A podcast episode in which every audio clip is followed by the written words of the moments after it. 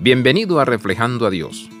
Estaba de vacaciones en el oeste de Colorado. Aunque famoso por su esquí de invierno, Aspen es un gran destino para acampar y hacer senderismo en verano. Decidimos montar el teleférico hasta las montañas de Aspen. Había una serie de cinco viajes hasta la cima. Tardó cierto tiempo en ascender, pero las vistas eran espectaculares. También podíamos ver las nubes de tormenta acercarse. Sin tener un refugio disponible, nos dirigimos de nuevo hacia abajo. Montamos los dos primeros viajes bajo cielos oscurecidos. El tercer viaje, el más largo, es donde la tormenta nos atrapó. El viento nos sacudió y estábamos completamente empapados. Al final de ese recorrido vimos una pequeña choza cerca. Corrimos a ella y la encontramos llena. Todos estaban apretados, pero hicieron espacio para nosotros. Finalmente, la tormenta pasó y nos dirigimos a salvo hacia abajo.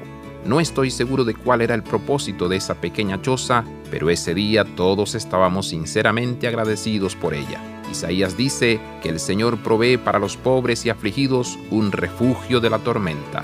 Isaías 25:4.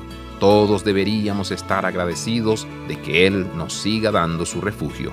Abraza la vida de santidad, visita reflejandoadios.com.